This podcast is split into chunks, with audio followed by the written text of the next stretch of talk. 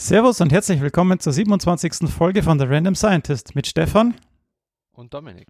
Heute mit der Nobelpreisträgerfolge 2017. Auch diese Folge wird garantiert wieder eine Menge Gene enthalten. Ich habe jetzt auf Aufnahme gedrückt. Sehr gut. The Random Scientist Podcast. Einen wunderschönen guten Morgen wünschen wir euch. Willkommen zur 27. Folge von The Random Scientist. Wie der Stefan vorhin schon gesagt hat, mit einer Sonderfolge zum Thema Nobelpreisträger 2017. Ähm, da wir beide aber natürlich keine Kosten und Mühen wieder gescheut haben für unseren Podcast und ähm, selber natürlich relativ offen gesagt wenig Ahnung von den jeweiligen Nobelpreisträger Themen haben, haben wir uns dieses Mal Verstärkung zu, ähm, reingeholt mit ins Boot und zwar die Sarah und den Sebastian. Wir kennen die beide aus Ulm. Also die haben beide mit uns in Ulm studiert, zu einer gewissen Zeit. Ähm, der Sebastian hat noch Walburga, seine kleine Tochter dabei, aber die ist jetzt, ich will ihr jetzt nicht zu nahe treten, aber die kennt sich jetzt mit Cryo-EM noch nicht so gut aus. Ähm, die, wir werden die Gäste dann, also Sarah zum Thema, zum Medizinnobelpreis, zum zirkadianen Rhythmus und Sebastian eben zur Cryo-EM, dann jeweils zu den Themen dazu schalten. Und da ist ja, also sind ja natürlich aus, aus objektiver Sicht ganz klar sind es die wichtigsten beiden Nobelpreise, aber der Stefan hat natürlich noch die anderen Nobelpreise zu diesen Jahres vorbereitet und wird die jetzt kurz in einem Themenblock vorstellen. Der ist übrigens auch da. Hallo Stefan. Hi, ja. ich wollte jetzt nicht ins Wort fallen. Ja, ja, ich wollte jetzt nicht ins Wort fallen. Ähm, genau, es gab noch äh, die anderen Nobelpreise, und zwar in Physik. Ähm, wir werden das, die ganzen äh, Sachen in den Shownotes verlinken, denn die Materialien, die es gibt äh, auf der Nobelpreis-Webseite, die sind wirklich gut. Und wer sich da noch weiter einlesen will, da kann man, ähm, kann man viel lesen und sich verlieren. Und zwar gab es den Nobelpreis für Physik for the decisive contributions to the LIGO detector and the observation of gravitational, gravitational waves. Also Gravitationswellen, das ist jetzt natürlich schon irgendwie ein ja, soll, soll man sagen, es ist ein Über eine Überraschung, weil es doch, also eine Überraschung ja nicht wirklich, aber es ist ja doch recht schnell gegangen. Ne? Also. Ja, aber, aber normalerweise ist es so, wie ich, ich habe mich letztes darüber auch mit einem Kollegen unterhalten und der meinte ja eigentlich, dass der Nobelpreis für Innovationen des letzten Jahres vergeben wird. Also es ist ja eigentlich total ungewohnt, dass wir Sachen, also dass Leute ähm, Nobelpreise kriegen. Also es war ursprünglich in der Idee nicht vorgesehen angeblich. Ach so. Das ah, heißt, ja. das ist natürlich, und ich vermute, es ähm, spiegelt einfach nur den ungemeinen Impact dieser Entdeckung wieder. Ja, das auf jeden Fall. Aber ich denke, da werden auch die Kollegen von Methodisch Inkorrekt bestimmt mehr dazu erzählen. Ja, das wollte ich gerade sagen. Ähm, ich habe gerade vorhin noch mit dem äh, Nikolas gesprochen und er hat gesagt, äh, die Nobelpreisträgerfolge mit dann viel, viel mehr Wissen zur Physik kommt am 17. Also nächste Woche. Sehr gut. Genau.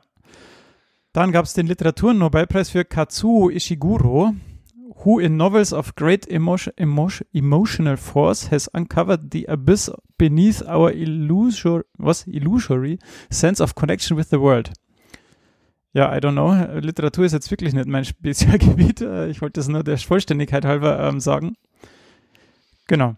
Aber, aber führende regionale Sportjournalisten ähm, haben uns darauf hingewiesen, dass wir den nicht vernachlässigen dürfen. Ja, ja, auf jeden Fall. Also wir wollen hier auch ein, ein komplettes Bild abbilden, von dem her genau. ähm, ist das ja gut. Der letzte war dann für Frieden und zwar an die International Campaign to Abolish Nuclear Weapons, ICANN.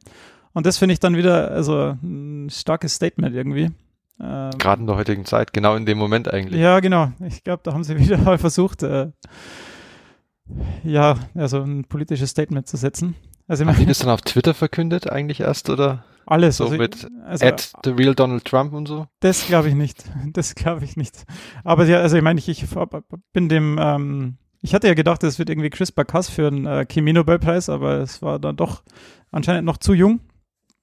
Und da bin ich dem Twitter-Account gefolgt. Da haben sie natürlich alles rausgehauen und dann auch äh, noch mehr Informationen dazu gegeben. Und ähm, die Verkündung des Nobelpreises, die gab es live auf YouTube zu sehen. Cool, ja.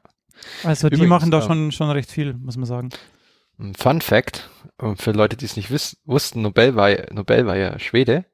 Ähm, das heißt, die ganzen Physik, Chemie und Medizin, die werden ja alle in Stockholm vom Karolinska mitbestimmt, wohingegen der Friedensnobelpreis in Oslo bekannt in Norwegen, wird. Ja.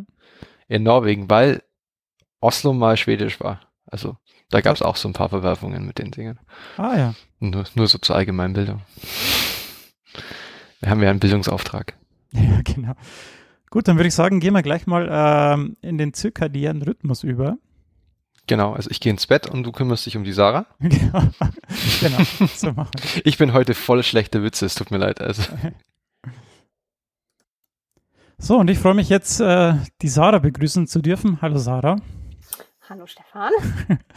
Wir haben uns ja in Ulm kennengelernt, also ich war im dritten Semester, du im ersten. Ähm, und später äh, bin ich dann zum Master nach Regensburg gegangen. Ich glaube, du bist zum Master noch in Ulm geblieben, richtig? Genau. Also du hast den Biochemie-Master noch in Ulm gemacht. Und äh, nach dem Master bist du dann in ein interessantes Modell der Doktorarbeit gegangen, das irgendwie transatlantisch schon fast äh, war. Kannst du da mal kurz beschreiben, wie sich das, äh, also was du da gemacht hast und warum du jetzt äh, für diesen Nobelpreis in Medizin in Frage kommst, drüber zu reden? Ähm, ja, also ich habe mich auf das Welcome Trust NIH ähm, Studentship beworben und in diesem Modell ist man eben zwei Jahre entweder in Irland oder äh, in der UK tätig an einem Labor und geht dann für zwei Jahre ans National Institute of Health nach Amerika und sollte aber in beiden Laboren eben das gleiche Projekt bearbeiten und sozusagen eine Kollaboration zwischen diesen zwei Laboren erstellen. Ja, muss, die, und, muss die Kollaboration der zwei Labore ähm, schon bestehen oder hast du die dann initiiert im Prinzip? Nee, also du initiierst die eben. Ah. Die Schwierigkeit ist, zwei Leute zu finden, die so ziemlich an dem gleichen arbeiten, aber dann doch unterschiedlich genug, dass du eben sagen kannst, ich profitiere von dem einen Labor, weil sie das haben, diese Expertise haben oder diese Maschine haben, das andere Labor nicht hat, aber dafür haben sie irgendwas anderes.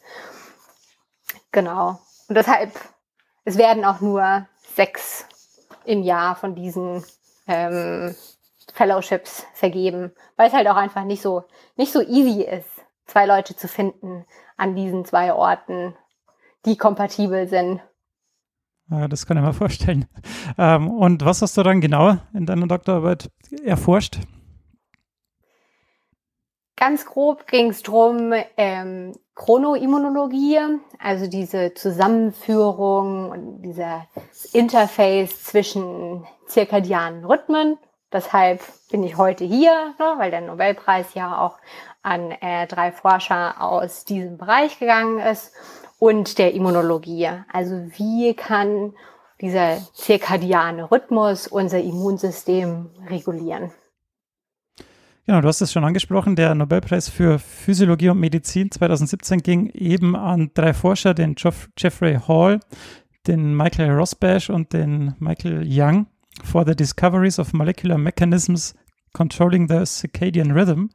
Hast du denn von denen schon, also gehört hast du natürlich von denen, das wäre jetzt ein bisschen eine blöde Frage, aber hattest du schon mal Kontakt zu denen? Hast du mit einem von denen schon mal gesprochen? Ja, ähm, den Michael Rosbash, der war auf der letzten Konferenz, wo ich im Juli war, war er eben auch da das war äh, eine ganz nette Person, mit der ich dann auch an einem Mittag zusammen Mittag gegessen habe, der mir dann äh, über Gott und die Welt berichtet hat. ja, das machen die ja gerne. genau. Hast, hat, hattest du, also gab es da irgendwelche Gerüchte? Also ich habe eher auf CRISPR irgendwie spekuliert, ähm, das ist aber wohl noch zu jung, aber gab es da irgendwelche Anzeichen dafür, dass da der Nobelpreis anstehen könnte oder wird? Ähm, nee, würde ich jetzt nicht sagen. Also ich glaube grundsätzlich, ich habe mal mit einem Editor von Nature gesprochen und sie hat gesagt, dass sie eben bei Nature gedacht haben, dass dieses ganze Circadian Rhythm das nächste große Ding wird. Aber es ist das war so in den Anfängen. Es sind einige hohe Publikationen rausgekommen in den letzten Jahren, aber irgendwie auch nichts.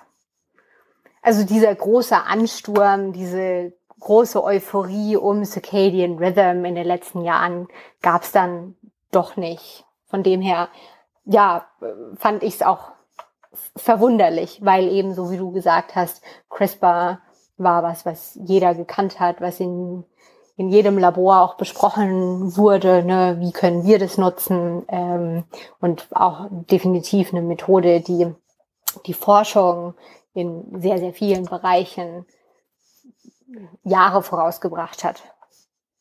Das stimmt, das stimmt. Da werden wir bestimmt in den nächsten Jahren noch was davon hören. Mit Sicherheit, ja. Ja, der, um das nochmal auf Deutsch zusammenzufassen, äh, der Nobelpreis ging also dafür weg, für Beobachtungen weg, dass Organismen ihre Physiologie oder ihr Verhalten an die Tageszeit anpassen können. Ja, das wurde schon früh dokumentiert, aber die Existenz einer inneren zirkadianen Uhr wurde erst spät im 20. Jahrhundert bewiesen, beziehungsweise dann auch ähm, ja, der Mechanismus aufgeschlüsselt. Warum macht man denn jetzt das Ganze oder warum braucht man denn das Ganze? Ähm, die Lebewesen auf der Erde können oder wollen sich der Umgebung anpassen. Ähm, sie haben sich eben an diesen Tag-Nacht-Rhythmus, der auf der Erde herrscht, ähm, angepasst und sie antizipieren den auch. Also wenn sie wissen, jetzt wird es dann gleich hell, und dann wäre es schon mal cool, wenn man das wüsste oder wenn man sich dann, wenn sich der Körper darauf einstellt. Ähm, dieser Rhythmus, der intern äh, generiert wurde, ist jetzt eben unter dem Namen Circadian bekannt. Und das kommt eben von dem lateinischen Wort äh, circa von, also im Englischen around, also herum, also dieses Rundgehen und dies, also Tag. Und ähm, dieser Mechanismus ist auch evolutionär konserviert. Es, den gibt es in Algen, Dinoflagellaten, hat man das beobachtet, in Pflanzen, Pilzen und bis hin zu Säugetieren und dann auch zu Menschen. Und das ist eben genau das, woran du äh, geforscht hast, also in Säugetieren. Ähm, und deshalb habe ich dich heute eingeladen, um da ein bisschen drüber zu sprechen, weil wenn ich hier einen Monolog halte, ist es auch ziemlich langweilig. ähm, bevor wir dann jetzt mal zu dem Mechanismus kommen, wollte ich noch kurz ähm, auf die Geschichte eingehen, äh, die Sie auch in dem Nobelpreisdokument, in dem PDF, das Sie da mitgeben, ähm, ja, darlegen. Und zum ersten Mal wurde es in den 1729 von Jean-Jacques Dortu de Maria, keine Ahnung, ich bin kein Franzose, ich tue mich da mal schwer, ähm, entdeckt. Und zwar hat er einfach eine Mimosenpflanze ins Dunkle gestellt und die öffnete und schloss die Blätter dann immer noch in dem Rhythmus der Sonne. Also da hat man dann schon gesehen, ja, irgendwie scheint der Rhythmus äh, intrinsisch da zu sein und ähm, ja, es wird trotzdem, obwohl der Input von außen immer da ist, wird der trotzdem weitergeführt. Um, 200 Jahre später untersuchte dann der deutsche Pflanzenphysiologe Erwin Böning ähm, ebenfalls den Rhythmus von Blattbewegung und sah dann ähnliche Dinge. Und dann mit der Zeit fand man heraus, dass auch viele relevante phys physiologische Abläufe ähm, von der physiologischen Uhr kontrolliert werden. 1930 hat dann ähm, der gleiche Erwin Bünning gezeigt, dass ein äh, zirkadianer Rhythmus auch vererbt werden kann. Das heißt, wenn die Elternpflanze eine nicht, also nicht zirkadianen Lichtperioden ausgesetzt worden sind, ähm, dann schlieg, schl schlug sich das auch auf die Tochterpflanzen durch, auf die Tochtergeneration. Und in den 1960er Jahren gab es dann schon eine etablierte Community, ähm, die an dem Tag-Nacht-Rhythmus forschten. Ähm, und die Forschung an den Genen begann, weil da ja dann auch die Forschung an den Genen im Allgemeinen begann. Und der nächste Schritt war dann, und da kommen jetzt äh, schon langsam die Nobelpreisträger eben ins Spiel. Ähm, hier jetzt noch nicht, aber schon langsam kommen die dann da, damit dazu, dass Seymour Benzer hat dann vermutet, dass äh, dieses Phänomen sich ja auf einzelne Gene zurückzuführen ähm, lassen muss. Und da hat man dann angefangen mit Drosophila zu forschen, denn äh, viele Säugetiere haben eben zu lange Generationszeiten, deshalb hat man da mit den Fliegen angefangen. Ähm, und sie, er konnte eben dann, weil es eben in diese ja, Mutationsanalysen schon langsam reinging, konnte er dann eben zeigen, dass, dass es Mutanten mit kürzeren und längeren Zyklen gab. Und es gab dann eben dann den Ausschlag oder die Vermutung dahin, dass es eben ein Gen sein muss oder mehrere Gene, die da ver verantwortlich sind. Sie konnten dann die Mutationen auch grob auf das X-Chromosom lokalisieren. Ähm, weitere Tests ähm, ließen dann vermuten, dass es sich in der, in tatsächlich um ein Gen handelt ähm, das später dann als das Gen Period bekannt wurde. Ähm, in den 90er 80ern gelang es dann, dieses Gen zu klonieren und sequenzieren. Das war dann eben die erste Publikation von ähm, Hall und Rosberg, die, na, Hall und Rosberg und Young haben ähm, kollaboriert und das war dann 1984. Und ähm, es wurde dann zwar das Gen identifiziert, aber der molekulare Mechanismus war noch nicht klar. Und da haben jetzt eben diese drei Forscher dann ähm, ja, guten äh, Teil dazu beigetragen, das aufzuklären. Und jetzt will ich auch die Sarah wieder mit ins äh, Boot holen. Wie kann man denn jetzt da von dem Period gehen? Und ich glaube, ähm, erste, das erste Stichwort, das man hier sagen kann, ist dieser Transcription Translation Feedback Loop. Ja, wie kann man denn da ja den Mechanismus dann schon langsam beschreiben? Ja, also grundsätzlich bei ähm, verschiedenen Modellorganismen funktioniert unsere innere Uhr ein bisschen anders. Also Ja, deren, an- deren, deren Ja, Audio. genau.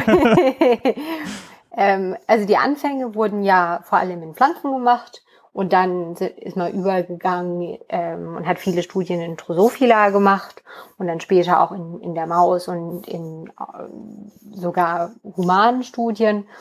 Und äh, was wir gefunden haben, ist, dass die Gene alle anders sind, aber dass die Struktur sehr, sehr ähnlich ist. Und das macht wirklich unsere Clock aus. Obwohl es andere Gene sind, die anders aussehen, auch von der Struktur, also die Proteine sehen von der Struktur her anders aus, ähm, können wir das alles als Clock bezeichnen, eben durch diese Feedback Loops. Was bedeutet, dass ähm, in dem Fall zum Beispiel Period, dieses Gen wird abgeschrieben, RNA entsteht, es wird Protein gemacht und dieses Protein kann dann zurückkommen in den Zellkern und Aber, kann Entschuldigung, dass ich unterbreche, aber weil die RNA in den, ins Zytoplasma geht und dort das Protein gemacht wird und dann ähm, kommt genau, es wieder zurück. Ja.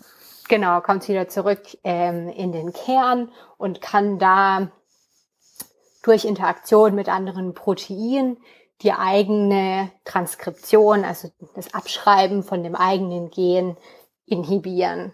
Und dadurch gibt es eben dieses Auf und Ab von dem Gen. Weil wenn das Gen nicht mehr abgeschrieben wird, fällt auch der Proteinlevel und dadurch wird diese Inhibition ähm, immer geringer, weil immer weniger von diesem Protein da ist. Und dadurch kann wieder mehr abgeschrieben werden. Das Protein, der Gehalt an dem Protein im Zellkern kann wieder ansteigen. Es gibt wieder mehr Repression. Und durch das Zusammenspiel mit verschiedenen anderen Proteinen, die eben auch zum Teil fluktuieren über den 24-Stunden-Rhythmus, ähm, gibt es eben diesen Delay, also diese Verzögerung von ähm, Repression und Induktion von, Entschuldigung, ähm, von Transkription. Und das ist wirklich die, die Kernsubstanz von unserer inneren Uhr. Wenn wir solche Systeme sehen, dann denken wir zuerst, das ist wahrscheinlich eine Uhr. Ja. Ähm, es gibt jetzt, also dieses äh, Period ähm, selbst, hat das schon diesen 24-Stunden-Zyklus oder wird es dann vor allem dann durch andere Dinge noch beeinflusst? Kannst, weißt du da was drüber? Oder? Also wenn keine anderen Clock-Gene da sind, ähm, dann wäre es einfach stabil. Dann gäbe es keinen ähm, keinen Rhythmus im, in der RNA oder in, im Proteinlevel. Also du brauchst so eine Grundstruktur von Also Von von, ineinandergreifenden Clock Feedbacks-Loops quasi. Gen, genau. Genau. Und je nachdem, es gibt dann auch sehr viele Proteine, zum Beispiel Period. Es gibt nicht nur ein Period, sondern es gibt mehrere davon.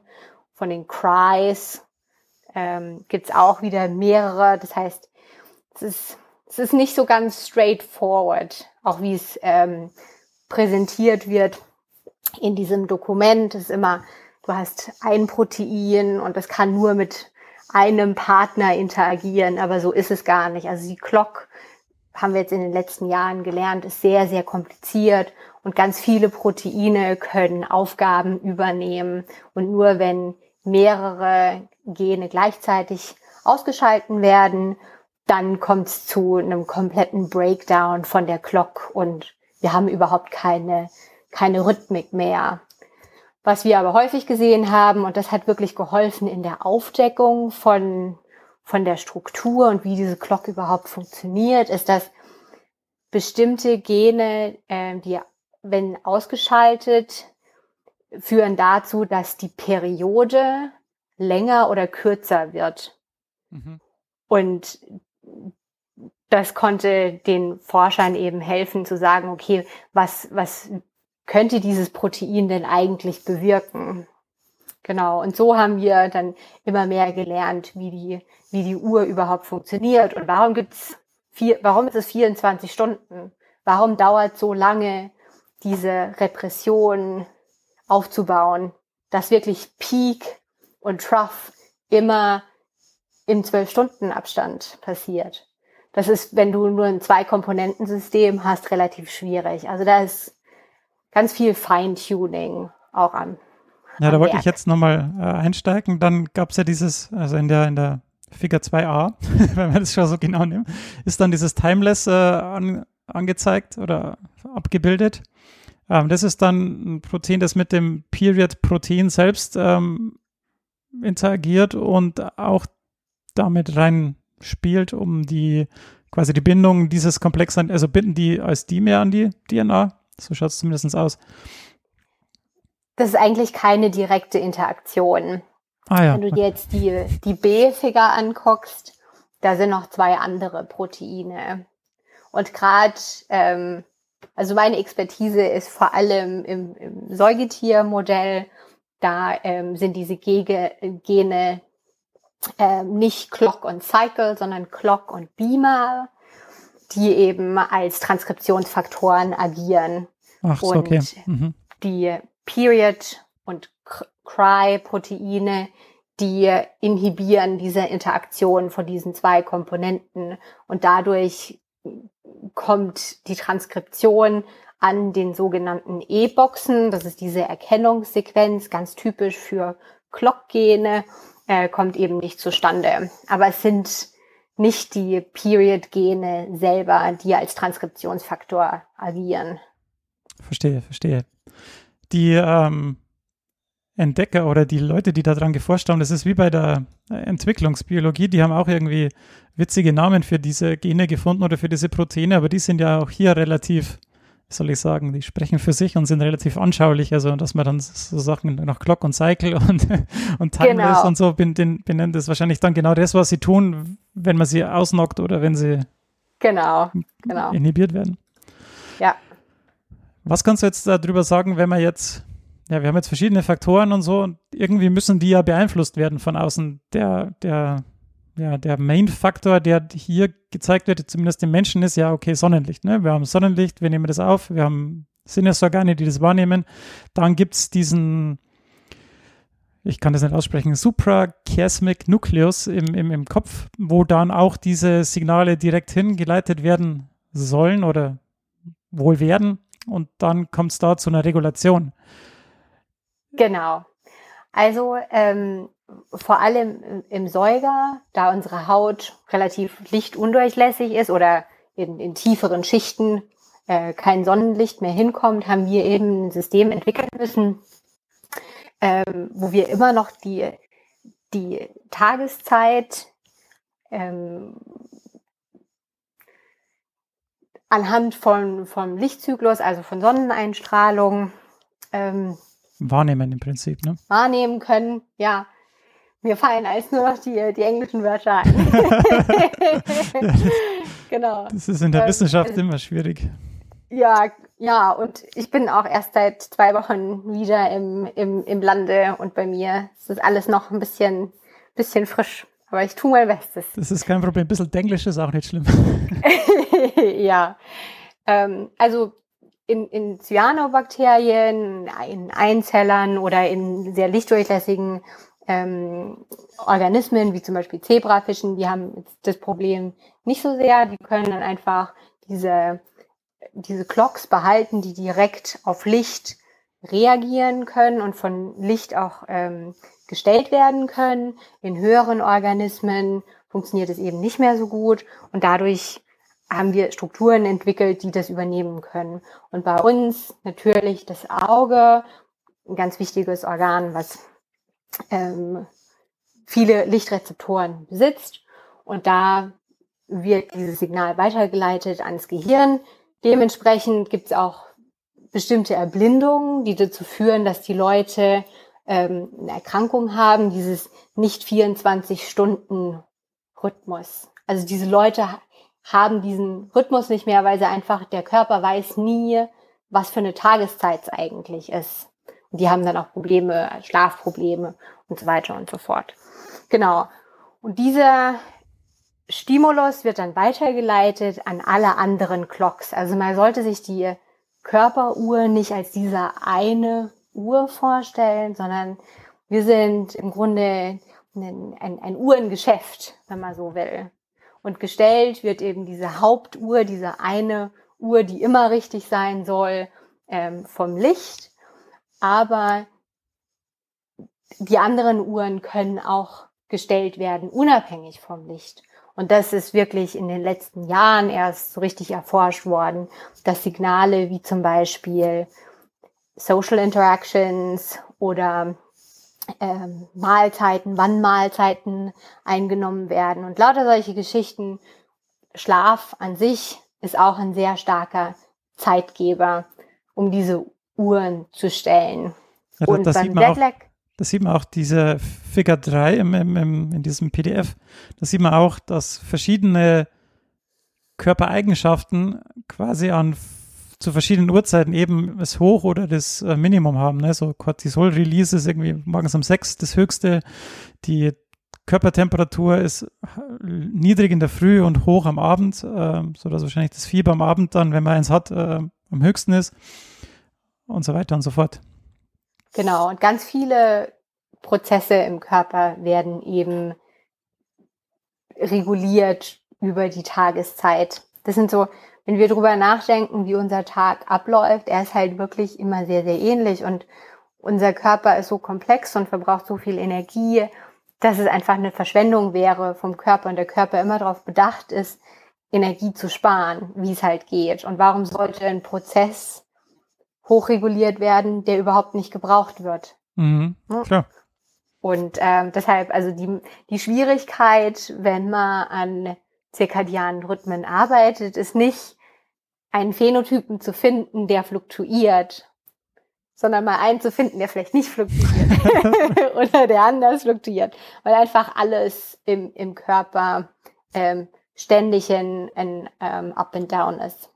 Ja, das ist vielleicht auch ganz wichtig in manchen, in manchen ja, Experimenten, dass wenn man jetzt nicht gerade mit Bakterien arbeitet, aber mit höheren Organismen, dass dann vielleicht die Experimente nicht funktionieren, wenn man es immer zu einer bestimmten Tageszeit macht, weil die dann halt gerade irgendwie aus irgendwelchen Gründen in diesem zirkadianen Rhythmus halt äh, entweder das Protein interagiert nicht oder der Prozess ist gerade abgeschaltet oder sonstige Dinge.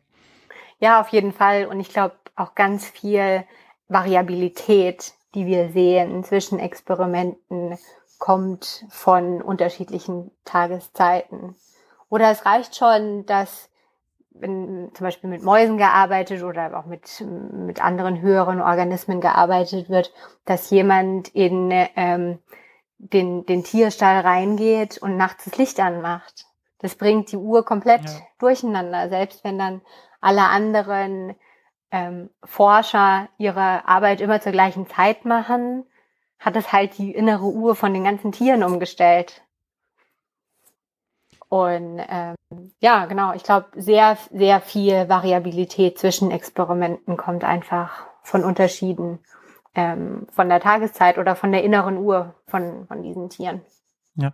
Jetzt haben wir gerade vor, also im Vorgespräch auch schon über deine Arbeit ein bisschen geredet und ähm, du hast ja da, ja, ich will jetzt nicht ein zu großes Statement machen, aber ein bisschen daran gearbeitet, die, dieses Dogma, dass die Sonne der, der größte Faktor ist, ähm, ein bisschen aufzubrechen. Genau. Also wie schon erwähnt, gerade in den letzten Jahren ist immer mehr klar geworden, dass Licht, ich meine, klar, ist Licht immer noch ein sehr, sehr wichtiges Signal, das aus sehr viel, sehr stark reguliert. Aber uns wird immer mehr klar, dass andere Signale auch sehr, sehr stark sein können. Und wir haben uns dann eben gefragt, ja, wie ist es denn in der Immunologie? Wir verstehen, obwohl die richtig gute Studien schon 1960 publiziert worden sind, dass eben die Immunantwort fluktuiert über, über den Tag. Also je nachdem, ob eine Stimulation, eine Infektion morgens oder abends stattfindet, ist ähm, die Immunantwort ganz, ganz anders. Und das kann, das bei einer recht, sehr, sehr starken Infektion, und das wurde vor allem im Tiermodell gemacht, kann es dann zu Mortalität bis zu 80 Prozent von den Tieren führen oder nur 20 Prozent. Das ist wirklich ein sehr, sehr dramatischer Effekt. Und über die letzten 50 Jahre wurde da auch viel dran geforscht und wir wissen immer noch nicht so recht, wie das funktioniert, woran liegt es, was ist der molekulare Mechanismus. Und wir haben uns im Feld sehr beschränkt auf die Auswirkungen vom Licht. Und deshalb haben wir gedacht, okay, wie sieht es denn mit anderen ähm, ähm, Stimuli aus? Und wir aus verschiedenen Gründen haben uns eben entschieden, uns den Essenszyklus anzuschauen. Und wir konnten jetzt auch zeigen, dass tatsächlich der Essenszyklus und nicht der Lichtzyklus, wie die ganze Zeit gedacht, die Immunantwort, diese zirkadiane Immunantwort reguliert. Das heißt, es ist auch wichtig, in welchem, in welcher Relation im Gegensatz zur Mahlzeit man die Medikamente nimmt? Also ja, diese ganze Pharmakologie ist nochmal eine Sparte für, für sich. Also ich glaube, damit hat vor allem angefangen, medizinisch, wie, wie können wir das machen? Weil wenn du bestimmte Medikamente zu bestimmten Zeiten gibst, kannst du die, den, den positiven Effekt von diesem Medikament steigern zu, zum Maximum, während eben die ganzen negativen Effekte, die du nicht haben willst, relativ gering gehalten werden weil du diese, häufig sind es ja verschiedene Pathways, die dann gleichzeitig angeregt werden. Und wenn dieser eine Pathway eben zu dieser einen Zeit, zu diesem einen Zeitpunkt runterreguliert ist, na, dann ist, ist, und das ist ein Nebeneffekt, dann willst du dein Medikament vor allem zu dieser Zeit geben, dass du diesen einen Pathway nicht stimulierst, aber den anderen Pathway, den du eigentlich ähm, anregen willst, den regst du eben an zu dieser Zeit.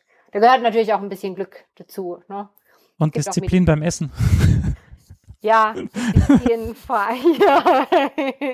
ja, ich glaube, die meisten Leute haben schon Schwierigkeiten, ihre Medikamente regelmäßig zu nehmen. Und wenn du dann noch sagst, ja, es muss aber immer um zehn sein, dann wird es halt schwierig. Aber in Krankenhäusern, dann auch Besuchszeiten in den ganzen ähm, IC-Units, ne, kannst du einfach sagen, hey, zu, zu diesen Zeiten sind die Patienten einfach sehr, sehr anfällig für Infektionen und dann tust du vielleicht da die Besuchszeiten stärker regulieren. Mhm.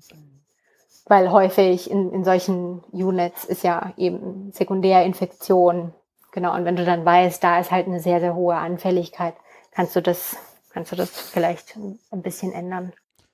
Hast du jetzt auch ähm, Faktoren gefunden, die da beeinflusst sind oder werden? Oder hast Wie meinst du, du das? Also diese, wir haben jetzt über diese Period Cycle Clock äh, Dinge gesprochen.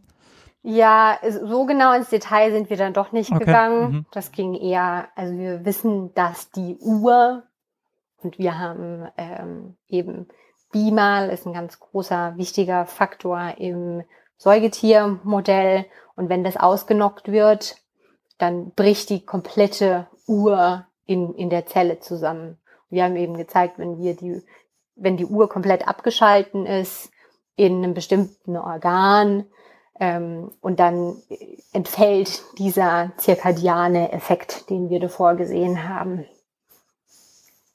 Verstehe, sehr schön.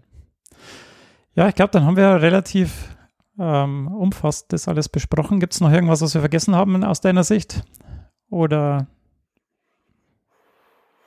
Nee, ich glaube, wir haben alles ziemlich, ziemlich gecovert. Dann danke ich dir, dass du zur Verfügung gestanden bist. Äh, es war sehr interessant. Sehr gerne. Und dann äh, wünsche ich dir alles Gute soweit und vielleicht können wir dich mal wieder einladen, denn Frauenstimmen in Podcasts sind ja immer, immer herzlich willkommen und vielleicht können wir dich mal wieder einladen. Klar, alles immer klar. wieder gerne. Vielen Dank. Okay, danke. Tschüss. Gut, das war es jetzt zum zirkadiären Rhythmus. Und ähm, vielen Dank da auch von meiner Seite an die Sarah, dass sie sich Zeit genommen hat und natürlich Stefan an deine Vorbereitung. Hast natürlich wieder ein paar schöne Fragen dazu gestellt. Ich begrüße jetzt an meiner Seite, wie man es schon gleich im Hintergrund spatzen hört, die Walburga mit ihrem Papa, dem Herrn Dr. Kube. Hallo Sebastian. Hallo. Hallo. Haben uns ja schon lange nicht mehr gehört und dann gleich am Freitag einfach schnell überfallen. Genau. ähm, wir kennen uns aus Ulm, das habe ich vorhin schon erzählt. Du bist, du warst quasi im Jahr vor mir. Genau, du warst ein Jahr vor uns und bist dann, was hast du gemacht, als du aus Ulm weg bist? Ja, ich bin dann an die äh, TU München gewechselt, um da meinen Master in Biotechnologie zu machen. Und danach äh, habe ich dann sozusagen an der, der Nachbaruni in München äh, promoviert. Der anderen Uni. Genau. Und du dich haben wir jetzt nicht ohne Grund zu dem heutigen Thema dazu geholt. Ähm, du hast in was promoviert? Also was war das Thema deiner Promotion? Ich habe im, äh, in, also praktisch die Kryoelektronenmikroskopie angewandt und in dem Feld promoviert. Sehr cool. Das heißt, du kennst dich natürlich natürlich viel besser aus als Stefan und ich. Und ähm, dann würde ich sagen, ähm, bevor deine Tochter noch langweiliger wird, weil sie ihren Papa die ganze Zeit reden hört, würde ich kurz vorlesen. Also der the Nobel Prize in Chemistry 2017 was awarded to oh Gott Jacques Dubochet, Joachim Frank und Richard Henderson for developing cryo-electron micros microscopy for the high-resolution structure determination of biomolecules in solution. Also da steckt jetzt schon viel, viel Information drin, dem wir, das wir auch nacheinander alles abarbeiten werden. Aber ich würde anfangen damit Structure Determination of Biomolecules.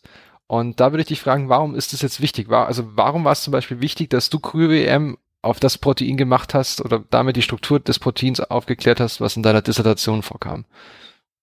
Ähm, man generell ist sozusagen, möchte man die Struktur von Proteinen eben erforschen, um etwas über die Funktion zu lernen. Ähm, ich denke auch, es hilft ungemein sozusagen, wenn man äh, weiches Protein ausschaut, dann hilft einem das sozusagen irgendwie ja, Hypothesen oder Mutmaßungen über, über deren Funktion oder Wirkweise zu generieren. Und generell ist es auch so, ähm, wenn man äh, ein, irgendwie ein äh, pharmazeutisch interessantes äh, Protein hat, das man irgendwie angreifen will, sei es jetzt mit einem kleinen Molekül oder mit einem Antikörper, ist es auch wichtig, die Struktur zu kennen, um halt den äh, Wirkstoff entsprechend entwerfen zu können. Und äh, in meinem Fall ähm, war das äh, ein Bestandteil eines bakteriellen Sekretionssystems, ähm, wo es erstmal sozusagen um die, ähm, die grobe Struktur ging. Also es, das Protein hat die Besonderheit gehabt, dass es lange ähm, praktisch ähm, Röhren ausbildet mit einer Schraubensymmetrie. Und ähm, sagen so, aufgrund dieser Eigenschaft ähm, kristallisiert das Protein auch nicht.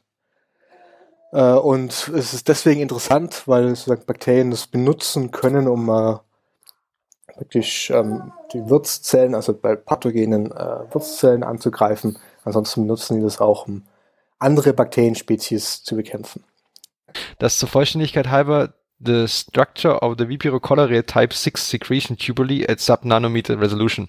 Also du hast quasi mit einem Sekretionsprotein von Vibrio cholerae ge gearbeitet, dem Cholera-Erreger, wo man natürlich dann gleich die ähm, Anwendung quasi schon mit ähm, impliziert hat im Namen. Und du hast jetzt schon was ähm, Wichtiges gesagt vorher. Ähm, das Protein, was du untersucht hast, kristallisiert nicht aus. Das heißt, wir haben ja eigentlich in der Strukturbiologie noch andere Methoden. Und anscheinend, wie du schon gesagt hast, gibt es Proteine, die nicht auskristallisieren. Warum würde ich denn wollen, dass ein Protein auskristallisiert, um damit Strukturaufklärung zu betreiben? Nun ja, die, so die Standard, in Anführungszeichen, Methode der Strukturaufklärung wäre die äh, Röntgenkristallographie. Die äh, wird, also ist wirklich, ähm,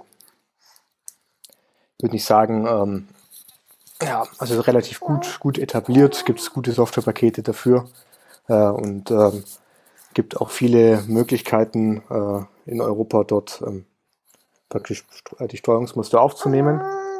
Ist die Voraussetzung, was die große Voraussetzung ist und woran auch viele, auch viele äh, Doktoranden und Forscher einfach leiden, die mit dieser Methode arbeiten, ist, man muss das Protein kristallisieren können. Man muss, man muss es äh, in größeren Mengen aufreinigen können um eben die Kristallisationsansätze fahren zu können. Und man, ja, ich würde sagen, es gehört auch äh, ein gewisse, äh, gewisses Quäntchen Glück dazu, diese Kristalle zu ähm, erhalten. Und Ich habe mich da, Entschuldigung, dass ich einge, ich habe bloß ei- eine Anekdote da in Erinnerung. Ich weiß von einem Kollegen, ähm, die beim, die haben auch am Genzentrum promoviert und zwar in X-Ray, also in Röntgenkristallographie und der eine, die haben gleichzeitig angefangen. Der eine hatte seinen Kristall irgendwie nach drei Wochen und der andere hat irgendwie noch vier Jahre gebraucht, um überhaupt einen Kristall auf die Beine zu kriegen von und hat irgendwie 20 Proteine durchprobiert. Also das ist so, so viel zum Thema Glück wahrscheinlich. ja, man muss da schon eine gewisse Leidensfähigkeit mitbringen. Ja. ähm, dann eine Methode zur Strukturaufklärung, die ja ganz viele organische Chemiker kennen oder so Leute, mit die mit sehr vielen kleinen Molekülen arbeiten, wäre ja quasi die NMR. Das ist ja die DADI Standardmethode. Das kann man jetzt auch, wie ich gelesen habe, auf Proteine anwenden. Aber was ist daran jetzt das Problem? Äh, Das Problem, also sagen Sie, die, die große Herausforderung dieser Methode ist, dass äh, die NMR-Spektren äh, sehr komplex sind und man da eigentlich durch die Größe des Proteins limitiert ist. Also ähm, ich denke, ein Peptid oder vielleicht auch ein, äh, etwas kleineres Protein ist durchaus noch äh, lösbar mit dieser Methode. Es wird aber schwieriger, wenn die Proteine größer werden. Und eine weitere Schwierigkeit oder Herausforderung dieser Methode ist, man äh, muss ähm, das Protein ähm, sozusagen mit Is- Isotopen markieren oder und ähm, dazu braucht es bestimmte Reagenzien, die dann auch etwas, etwas teurer sind, würde ich sagen. Mhm, okay. Und ich, also was ich noch gelesen hatte, ist, dass es halt mit Membranproteinen relativ schwer ist, also hy- hydrophoben Proteinen, dass die eher so ein Prote Problem wäre sind, weil es da, glaube ich, in wässriger, eher wässriger Lösung macht oder so. Oder nee, nee. Genau. Bei NMR. Ja. Okay. Gut. Ähm, dann gab es für Mikroskopie oder Elektronenmikroskopie gab es schon mal einen Nobelpreis, und zwar im Jahr 86 für den Herrn Ernst Ruska. Und das ist aber nur Elektronenmikroskopie. Was ist jetzt da, was ist hier das, das Feature quasi? Oder wie funktioniert das? Also letztlich äh, war das sozusagen dann für, für das Gerät oder das Verfahren der Elektronenmikroskopie im Allgemeinen, also sprich, indem halt nicht mehr Lichtmikroskopie Lichtmikroskopie anwendet, sondern äh, und ähm, das, ähm, die Probe mit ähm, einem Elektronenstrahl, ähnlich wie man sie aus einem, also im Prinzip aus einem Fernseher kennt, äh, bestrahlt und dort eben dann die, die Abbildung analysiert. Dadurch ist es eben möglich, dass man deutlich kleinere, also, also eine deutlich höhere Auflösung äh, bekommt, weil halt die Wellenlänge der Elektronenstrahlung deutlich kürzer ist als die des sichtbaren Lichts. Äh, setzt aber auch voraus, dass so, wir sagen, Schlüssel für diese Erfindung war eben die Möglichkeit, dass man Elektronen beugen kann, also die Entwicklung elektromagnetischer Linsen. Okay. Ähm, schön. Gut. da mag jemand Elektronenmikroskopie nicht so stark. ähm, gut. Ähm, jetzt hatten wir da schon mal die drei quasi die bis dahin grundlegenden Methoden, was es so gibt. Und ähm, jetzt würde ich sagen, jetzt gehen wir gleich mal auf den, machen wir uns auf den Weg zum, zum diesjährigen Nobelpreis, so historisch gesehen. Und ich würde da sagen, wir gehen da einfach, es sind ja drei Leute gewesen eben, gehen wir einfach jeden Stück für Stück durch. Ähm, ich würde anfangen mit dem Richard Henderson. Und ähm, der hat sich ja quasi dem, dem ganzen Thema von einem biologischen Fragestellung her ge genähert. Genau, also ähm, er hat äh, mit Bacteriorhodopsin gearbeitet und hat eben versucht, ähm, die Struktur dieses Proteins darzustellen, oder dieses Proteinkomplexes darzustellen. Und ähm, auch hier war sozusagen die Herausforderung, man kann es nicht kristallisieren. Es ist ein Membranprotein, das ist sprich an sich schon hydrophob und daher schlecht löslich, nur in Wasser. Äh, und deswegen hatte man Schwierigkeiten. Der Vorteil äh, an diesem Protein ist, dass es von sich aus sozusagen 2D-Kristalle ausbildet. Also in der ähm, Bakterienmembran bildet es an sich so geordnete, also Strukturen aus, ähnlich wie einem, in einem Kristall halt sozusagen nur in äh, zwei Dimensionen. Also wir haben einen, praktisch eine große Fläche an gleichmäßig angeordneten Proteinen. Äh, und die hat er sozusagen versucht, praktisch zu, ähm, strukturbiologisch zu untersuchen. Ähm, hat da das einfach sozusagen ähnlich gelöst eigentlich war, wie schon gesagt, das eigentlich ein 2D-Kristall ausbildet. Das heißt, äh, man ähm, kriegt eben auch wie eine Kristallographie, eine Röntgenkristallographie diese Verstärkerfunktion, also des Kristalls. Man äh, hat, äh, keine Ahnung, Zehntausende an Kopien desselben Proteins da und man kriegt dadurch eben sozusagen an Sicht, ähm, würde, von einem Einzelprotein würde man das nicht, nicht bekommen, weil man in der, also wenn man strukturbiologisch Elektronenmikroskopie anwendet, ohne zusätzliche Färbelösung, ähm, äh, muss man mit niedrigen Strahlungsdosen arbeiten. Sprich, an für sich hat man ein unterbelichtetes Bild. Und äh, eben durch diese Verstärkerfunktion oder eben halt durch die ähm, bekommt man dann doch noch, indem man sozusagen eine, ein, den Durchschnitt oder die viele Bilder übereinander legt, äh, im Prinzip dann äh, eine gute Abbildung des Proteins. Also er hatte quasi Glück. Er hatte quasi durch die Wahl seines Zielproteins hatte er im Endeffekt Glück. Ähm, ja, oder man sagt, er hat sich das gut ausgesucht. also, Educated guess. Ja. Also okay. ich würde sagen, er hat einfach die geeignete Probe für seine Methode gesucht. Ich meine, es ist ja auch nicht so, dass das nicht ganz, ganz uninteressant ist, weil Proteine, weil die Bakterien das eben verwenden, um halt Energie zu gewinnen. Ähm, ja, und in seiner ersten Arbeit noch zusammen mit dem äh, Nigel Unwin 1975 haben sie es eben geschafft, durch äh, wirklich Aufnahmen dieser 2D-Kristalle eine Struktur von, äh, von sieben Angströmen wirklich vorzuschlagen für dieses Proteinkomplex. Ähm, ich muss noch dazu sagen, also wenn man sich die Veröffentlichung anschaut, äh, ganz äh, auf der letzten Seite findet man dann noch ein, ein Modell dieses Proteins. Man sieht, dass es so also äh, praktisch aus Scheiben. Das sind sieben, sieben äh, Röhren oder äh, ja, äh, die aus Scheiben zusammengesetzt sind. Das ist eine Besonderheit der 2D-Kristallographie, dass man sozusagen die wirklich gute Auflösung nur in der Ebene bekommt, die parallel zu der, der Kristallfläche ist und ähm, in praktisch die Tiefe äh, ist dann deutlich schlechter aufgelöst. Das Limitation hast du gesagt. Ja, sieben Angstrom hattest du gesagt. Was ist denn, was ist denn jetzt, also das ist jetzt so ein arbiträrer Wert oder das ist so eine Kristallographen- oder Strukturbiologeneinheit. Ähm, was ist denn gut? Also ist sieben Angstrom schon gut? Ähm, mein, zu der Zeit für die Methode war das sehr gut. Also man, vorher war es im Prinzip nicht möglich. Sieben Angstrom heißt, man sieht so, man sieht eine Helix. Helix. Und okay, also so äh, man konnte einfach zeigen, dass das sozusagen aus sieben Helices besteht, die äh, senkrecht durch die Membran äh, gesteckt sind, sozusagen. Also ich würde sagen, es ist gut und letztlich ähm, war es eigentlich bis zu der Zeit, als ich also angefangen und meine Doktorarbeit gemacht habe, war das eben auch, also damals auch ein Maßstab für eine, also eine gute Auflösung, wenn man unter 10 kommt. Okay. was hattest, du was hattest du ungefähr in deiner Arbeit zum Schnitt? Die, die sechs Angströme hatte ich. Okay. Also knapp 30, ungefähr 30, 40 Jahre später hast du nicht viel bessere Auflösung bekommen. Ja, wobei sozusagen die Methode eine andere war. Aber also vielleicht anders war es sozusagen eine, kein äh, 2D-Kristall, sondern letztlich eben äh, eine, eine Helix, also eine helikale Anordnung. Okay.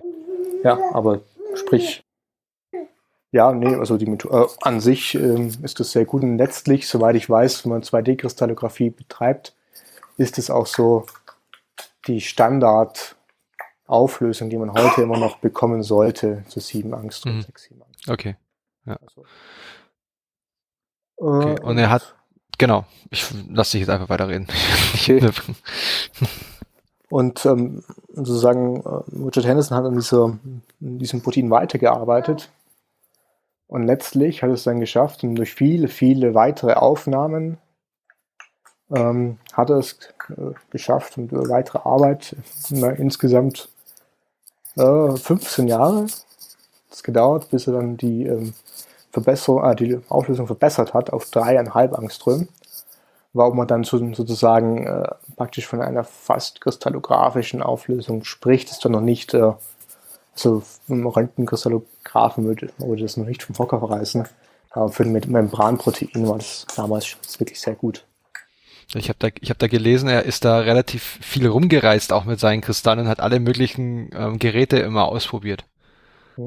Nee, ähm, ähm, das stimmt. Also er ist, gesagt, auch äh, ein, also wirklich nicht nur ein, ein, ein sehr guter Theoretiker, aber auch ein guter Praktiker, der sich eben diesen Mikroskopen sehr gut auskennt. Das merkt man auch, wenn man Vorträge äh, von ihm hört oder Seminare. Äh, hat, dass er also wirklich sehr gut auch mit den Instrumenten, mit Instrumenten auskennt. Okay, und dann hat er quasi jetzt in der Zeit, hat er jetzt quasi diese Methodik auf Grundlage seiner biologischen Fragestellung natürlich jetzt verfeinert und war es jetzt an, zu dem Zeitpunkt, wo er dann diese sieben Angstrom hatte, das, war das dann schon generell möglich, das auf andere Proteine zu übertragen oder war das jetzt, wie du hast es glaube ich schon angedeutet, es war jetzt eigentlich nur in seinem speziellen Fall möglich, oder? Ja, also wie gesagt, an sich die Methode Elektronenkristallographie, die er da äh, ja, mit begründet hat, die wird auch jetzt nur unverändert ange angewandt. Halt auf Membranproteine, die ähnlich praktisch aufgebaut sind wie das Bakteriorhodopsin. Ähm, also insofern ist die Methode schon äh, übertragbar, halt, halt nur eben auf Proteine, die diese geordneten Arrays ausbilden. Mhm. Ähm, man kann auch ein bisschen nachhelfen, also es gibt auch, äh, wir sagen, unterschiedliche Protokolle der Probenvorbereitung wie man es dann auch vielleicht mit Proteinen hinbekommen könnte, die nicht von vornherein schon so ähm, äh, schöne geordnet, also geordnete Strukturen ausbilden. Aber generell ist die Methode nicht auf das äh, normal Monomer oder mit einer niedrigen Symmetrie vorliegende Protein in Lösung anwendbar. Äh, und auch so die, die anderen Methoden, die es in der Zeit gab, äh, wirklich elektronenmikroskopisch Strukturen aufzuklären, die setzen eben auch voraus, dass das Protein äh, einfach äh, in einer höheren Symmetrie vorlag. Sprich, man hat entweder ein Virus, eine Virushülle, die eine icosaedrische Symmetrie hat, oder einfach, in, wie in meinem Fall, ein Protein, das einen, einen helikalen, einer helikalen Struktur folgt. Genau, die konnte man auch zu der Zeit relativ gut darstellen. Okay.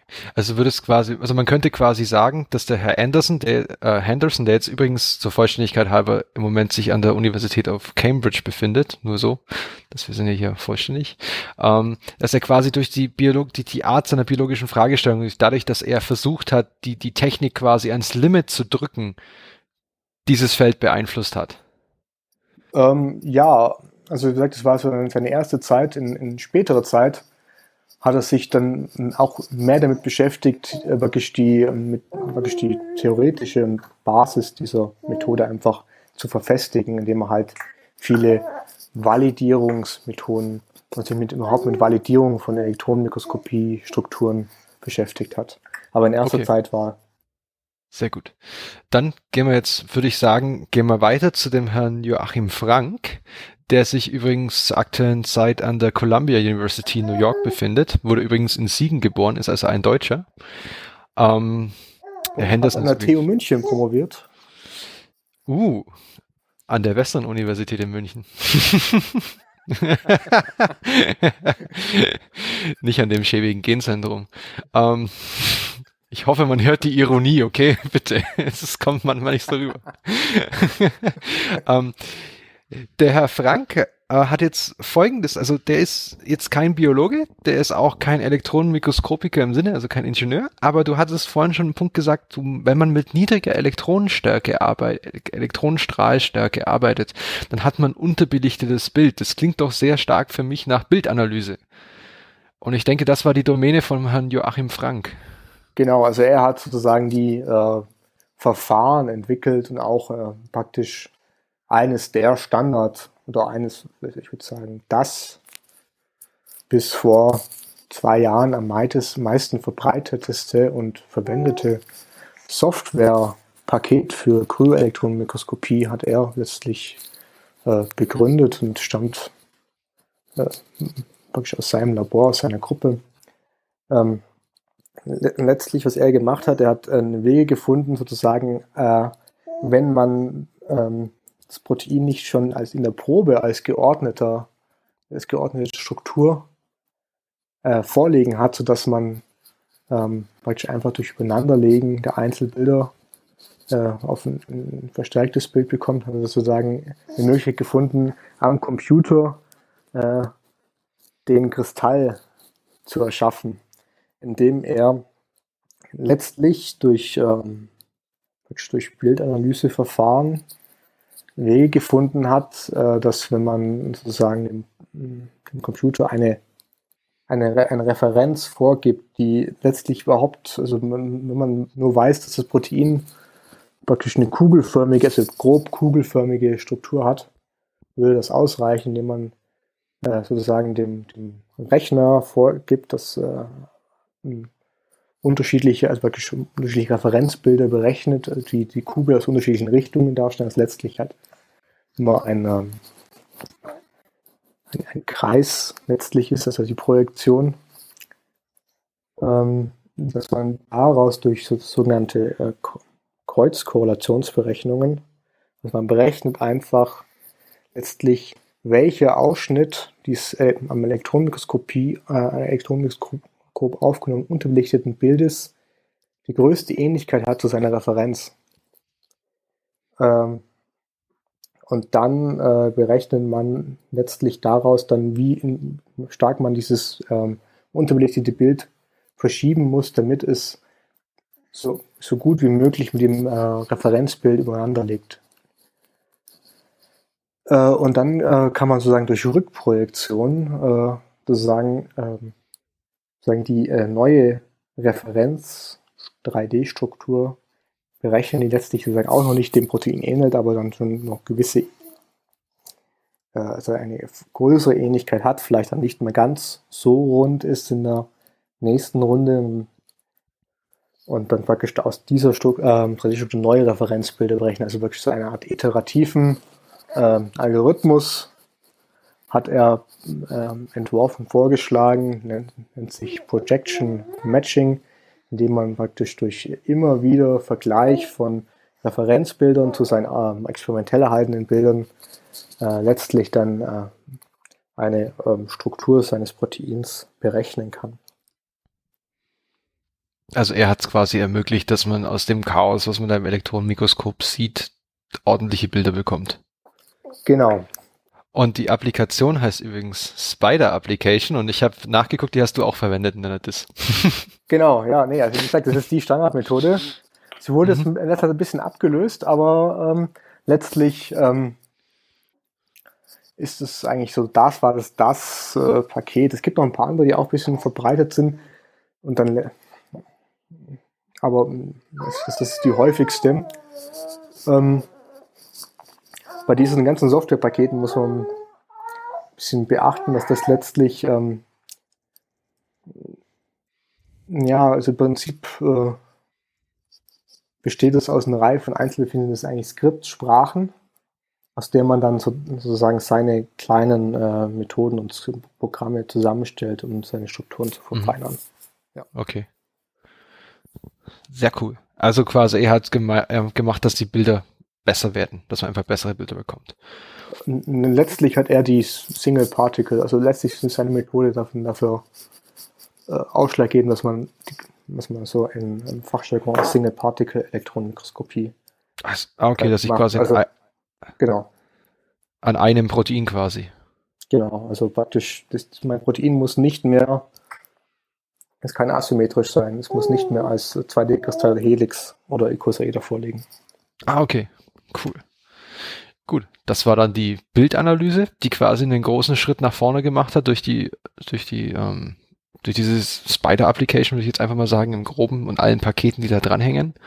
Ähm, dann kommen wir zu jemandem, ähm, an dem, dessen Bild bin ich erst vor, vor einem Tag vorbeigelaufen. Dann ist muss, muss ich zu meiner Schande gestehen auch erst aufgefallen.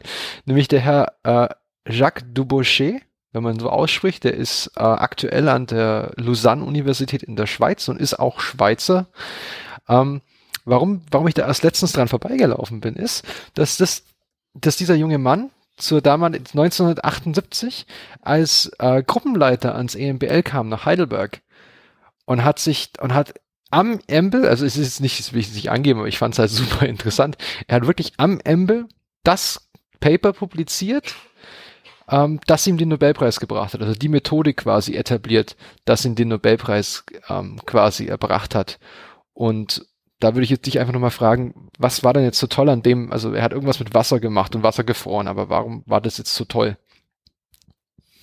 Also mein, was, was letztlich, ähm, also was sagen einer der Hauptvorteile der Kryöelektronenmikroskopie ist es, dass das Protein in Lösung darstellt, nicht in einem Kristall. Ähm, was natürlich auch erstmal das Hauptproblem der Kryöelektronenmikroskopie ist, ähm, dass ähm, Wasser in einem im gefrorenen Zustand zunächst einmal ähm, also einen Kristall ausbildet.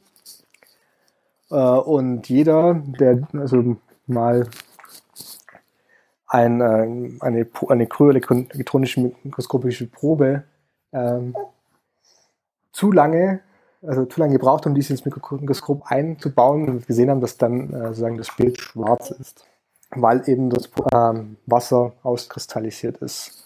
Ähm, der Herr Duboucher hat eine Methode entwickelt, ähm, das Wasser zu vitrifizieren, also praktisch in einem bestimmten Temperaturbereich schnell und wirklich sehr schnell abzukühlen, sodass praktisch das Wasser keine Zeit hat, eine Kristallstruktur auszubilden. Das, dann ist es praktisch äh, also vitrifiziert, sprich es ist glasförmig wie eine Fensterscheibe, man kann durchgucken und man sieht die Proteine letztlich so als, als Schatten. Und das hat letztlich sozusagen die ganze, also auch eine der die Hauptvoraussetzungen, dass man Protein, äh, diese Proteine praktisch untersuchen kann. Okay. Also er hat es quasi geschafft, dass das Wasser keine, dem gibt er keine Zeitkristalle auszubilden, dadurch hast du keine abgelenkten Elektronen und ähm, dadurch kannst du dann halt auch das Protein quasi sehen. Und also was ich halt noch dazu gelesen habe, ist, dass das halt das Schöne an der Methode auch war, dass es so einfach war, was er gemacht hat. Also er hat irgendwie, glaube ich, mit, äh, also natürlich mit flüssigem Stickstoff und Ethan, glaube ich, gearbeitet und das konnte dann man dann relativ schnell anwenden und war auch sehr, sehr leicht übertragbar anscheinend. Und das war auch mit einer, einer der Vorteile. Ähm, hm, das, ähm, also so aus eigener Erfahrung würde ich sagen, also man, äh, glaube ich, jeder meiner Kollegen, der das selber mal äh, probiert hat, man braucht schon eine gewisse Zeit, um okay. diese Methode zu erlernen. Also ich, ich ist, äh, sagen, also natürlich erstmal in Anführungszeichen simpel, aber setzt ein gewisses manuelles Geschick äh, voraus, die Proben richtig zu präparieren und äh, auch nicht jedes Protein, also sondern mit jedem Protein funktioniert das gleich gut. Okay. Das wäre jetzt zum Beispiel auch eine Frage, die ist, so Fragen, die jetzt nicht im Sendungsdokument stehen bei uns, aber das würde mich jetzt mal rein, es kam mir jetzt gerade, das würde mich interessieren. Also ich denke natürlich, ein großer Teil deiner Arbeit ist dieses Klonieren und Aufreinigen des Proteins und yada yada yada. Das ist ja dann das gleiche für alle Strukturbiologen, weil es muss ja rein vorliegen. Aber wie lang dauert es, wenn du das Protein hast? Ähm, wie lange dauert denn so eine Messung, bis du dann zu den Ergebnissen kommst? Also also die Messung an sich ähm, hat dann nicht mehr lange da, wobei ich sagen muss dazu sagen, ähm, die ähm, Bilder für meine Publikation, für meine Doktorarbeit wurden schon an einem der neueren Mikroskope aufgenommen, in dem man tatsächlich automatisch Bilder aufnehmen kann. Muss das vorstellen, man lädt da praktisch die, äh, also die Probenträger, glaube ich sieben Stück, in ein Magazin äh, und dann äh, gibt man denen ein vollkommen automatisch funktionierendes Mikroskop, das letztlich Tausende von Bildern aufnehmen kann in relativ kurzer Zeit, von, ich sagen, drei bis fünf Tagen. Die, wenn man okay, das, also doch. Wenn man letztlich sehr schnell äh, so. Ja, die Bilder kriegt man relativ schnell. Ähm, bis ich dann eine gute Struktur rausbekommen habe, habe hat mich das auch, würde sagen, ja. Ja, genau, weil letztlich war es dann auch schwierig. Also in meinem Fall, wie gesagt, ich hatte einen, einen, einen Sonderfall, äh, weil dieses Helik nee, ähm, diese helikale Struktur.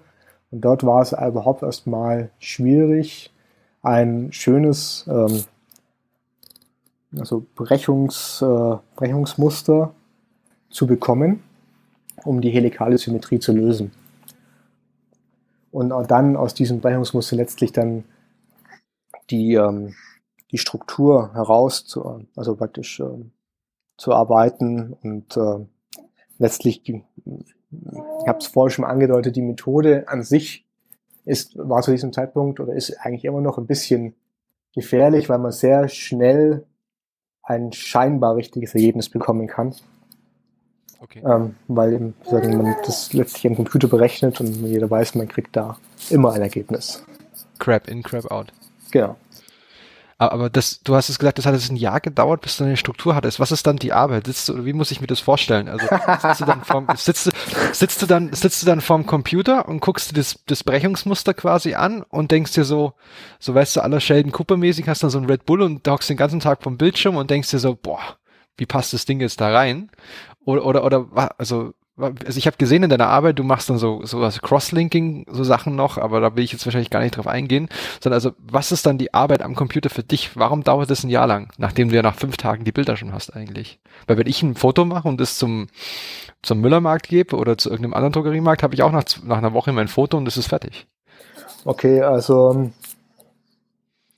letztlich, wenn, was du bekommst von demjenigen, der für dich die Bilder aufgenommen hat, ist äh, ein Ordner, sprach mit, ähm, keine Ahnung, in meinem Fall waren das, ich glaube, bis zu 4000 ein, also Einzelbilder.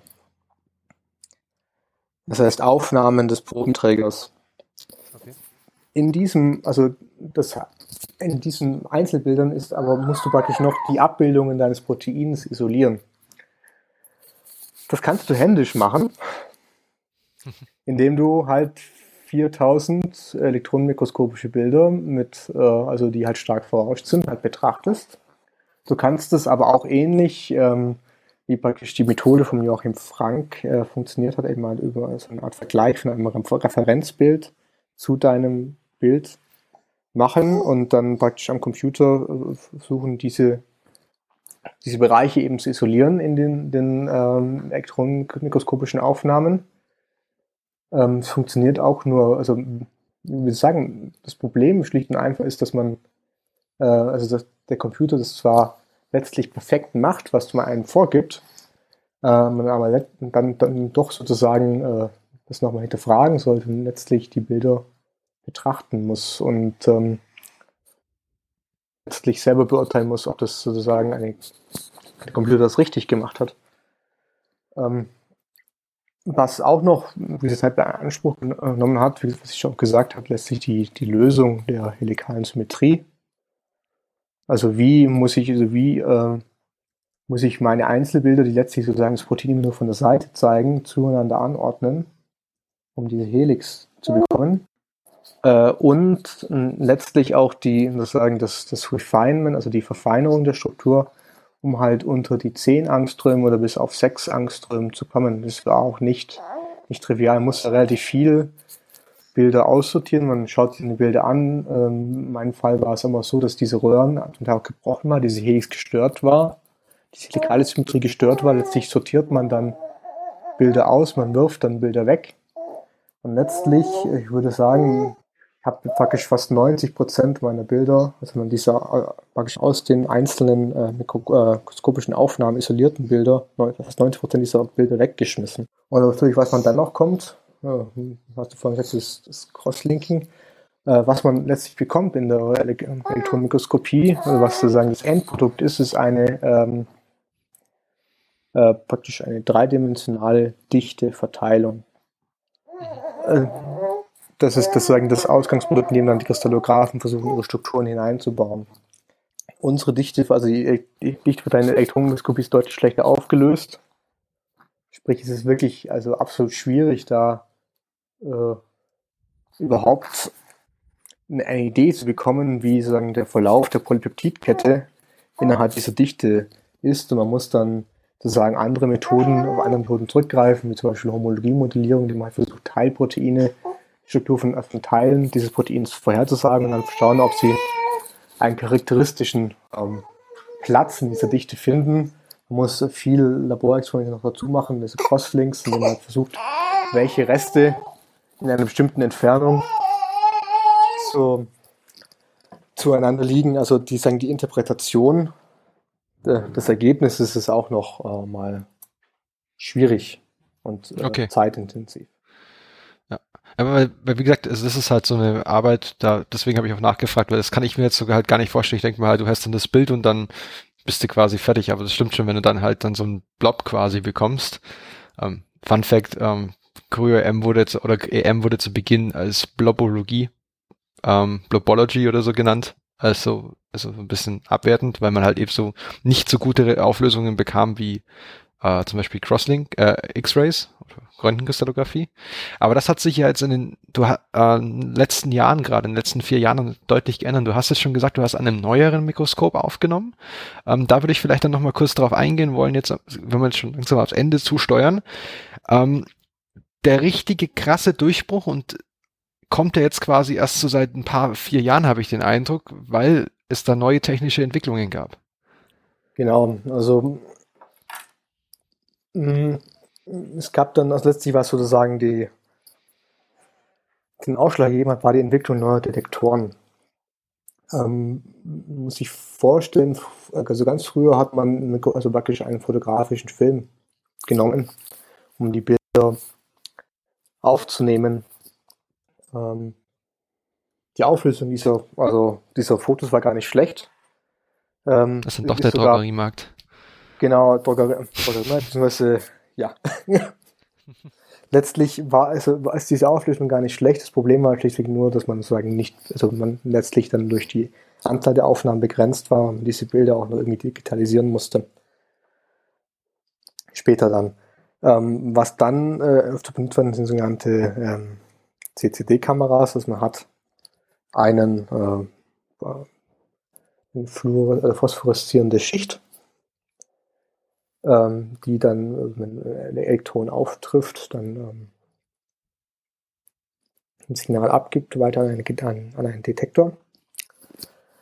Das sind sozusagen die CCDs und was es dann auf äh, letzter Zeit entwickelt wurde, war eine Möglichkeit, die Elektronen direkt zu detektieren. Ist nicht mehr indirekt über einen Umweg, über eine äh, Detektionsschicht, sondern direkt was dann äh, ähm, ermöglicht war, dass sozusagen die Signal zu, Ra- äh, das Signal zu Rauschen-Verhältnis deutlich verbessert wurde. Und ähm, jetzt wenn man nochmal zurückgeht, also letztlich ähm, was mit der Probe äh, passiert, wenn man einen Elektronenstrahl auf diese Probe äh, wirft, ist, dass sie letztlich einen ähnlichen Stress, eine ähnliche Strahlung erfährt wie in relativer Nähe zu einer Atombombenexplosion, sprich, äh, ist ein, Okay. es, äh, deswegen muss man auch sozusagen die Dos, Dosis reduzieren, ähm, also sprich, ähm, man wird das Protein verbrennen, aber die Probe bewegt sich an sich schon. Das, Das ist jetzt so, ein eine- schöner, so eine schöne Verbindung zum Friedensnobelpreis jetzt. Genau. Also sprich, wenn man den Elektronenstrahl auf diese Probe wirft, die lässt eine dünne Schicht von Eis in einer dünnen Schicht von ähm, Kohlenstofffilm ist, kann man sich vorstellen, dass diese Probe sich bewegen muss. Also sie- durch, die, den äh, Temperaturgradienten auf dieser Probe äh, wird es dazu führen, dass erstens das Protein das Eis taut äh, und davor sich schon die Probe bewegt. Und was diese neuen Detektoren eben ermöglichen, ist, dass man praktisch nicht mal Einzelbilder aufnimmt, sondern Filme. Also man Ah, hat okay. natürlich dann also kleine Filme von, von 24 Einzelbildern, die noch stärker verrauscht sind als letztlich das äh, Bild, das man sonst gewohnt ist. Aber man kann dann sozusagen auch im Computer diese Einzelframes äh, oder Einzelbilder nochmal nachjustieren, sodass die wieder exakt übereinander liegen, diese, diese Bewegung der Probe praktisch kompensieren, teilweise zumindest. Ah, und dann kann ich Da- quasi das wieder ra rausrechnen. Genau. Und das ist letztlich, also sagen, was hat sagen die, ähm, hat die Elektronenmikroskopie revolutioniert, weil wir jetzt auf ähm, eine quasi atomare Auflösung kommen. Zwar auch nur, also letztlich für diese quasi atomare Auflösung hat man ähnliche Limitierung wie in Röntgenkristallographie. Man muss hinbekommen, dass die Probe, das Protein relativ homogen ist. Also sprich auch die Kon der Konformationszustand des Proteins relativ homogen sind, hat man wieder einen, praktisch einen, einen Durchschnitt, eine Durchschnittsstruktur über alle Proteine in dieser Probe, die dann naturgemäß eine geringe Auflösung hatten als die quasi atomare. Aber dass diese neuen Detektoren hm, haben das, das Feld revolutioniert. Okay. Sehr cool. Nee, also ich, ich habe, also CryoEM ist mir das, ist, ich muss es zu meiner Schande gestehen, ich habe erst vor zwei, drei Jahren irgendwie so mitbekommen, dass CryoEM so abhebt, weil ähm, bei uns am Amble eben eine komplette Facility gebaut wird für CryoEM, wo sie das quasi als Serviceleistung für die Wissenschaftler anbieten wollen. Und das äh, fand ich jetzt, äh, wird mir jetzt auch klar, warum. Weil, ähm, so als kurze Zusammenfassung jetzt zum Thema, du bist jetzt eigentlich durch die Entwicklungen, durch die Arbeiten von Henderson, Duboucher und Frank bist du jetzt in der Lage, wirklich atomare, quasi atomare Auflösung von sämtlichen Biomolekülen in der Zelle und nicht größenlimitiert im Prinzip. Also du kannst ein ganzes Mitochondrium wahrscheinlich dir anschauen oder, oder riesige Moleküle dir anschauen, weil ich glaube, diese, zum Beispiel bei dir dieses, äh, dieses Sekretionstubuli war bestimmt nicht klein. Um, ähm, und das ist, das ermöglicht quasi Wissenschaftlern jetzt einen Blick auf Biomoleküle, den sie vorher einfach nicht kannten und der eben mit allen anderen, anderen Möglichkeiten nicht oder Methoden eben nicht möglich ist. So, das als kurze Zusammenfassung. Also wir kriegen quasi super gute, hochaufgelöste Fotos von Proteinen in ihrem natürlichen Zustand, weil wir eben durch die Arbeiten von ähm, Dubochet die einfrieren können, ohne dass sie uns im Vakuum hops gehen. Stimmst genau. du mir da so grob zu? Ja, sehr gut. Das würde ich sagen, kann man als, kann man so stehen lassen. Sehr schön. Ähm, dann habe ich noch ganz kurz am Anschluss haben wir jetzt noch eine Anekdote, weil dich verbindet mit dem Herrn Henderson noch eine kleine Geschichte. Genau, also insgesamt, also man, auch bevor dieses Feld sozusagen an Fahrt aufgenommen hat, die Kryoelektronenmikroskopie war schon immer ein relativ familiäres Feld. Also man hat, also man konnte auch sozusagen die Größen seines, also seines Forschungsbereichs letztlich äh, äh, treffen oder man hatte zumindest in Kontakt, man hat sie in Vorträgen gesehen, gehört, äh, man konnte sie einladen. Und letztlich war, wurde der äh, Herr Henderson zu einem Studentensymposium in Köln eingeladen, dem ich auch dabei war.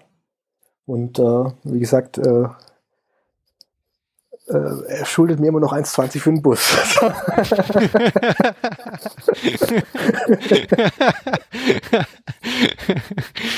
Vielleicht hat es was damit zu tun, dass er Schotte ist, aber sehr gut.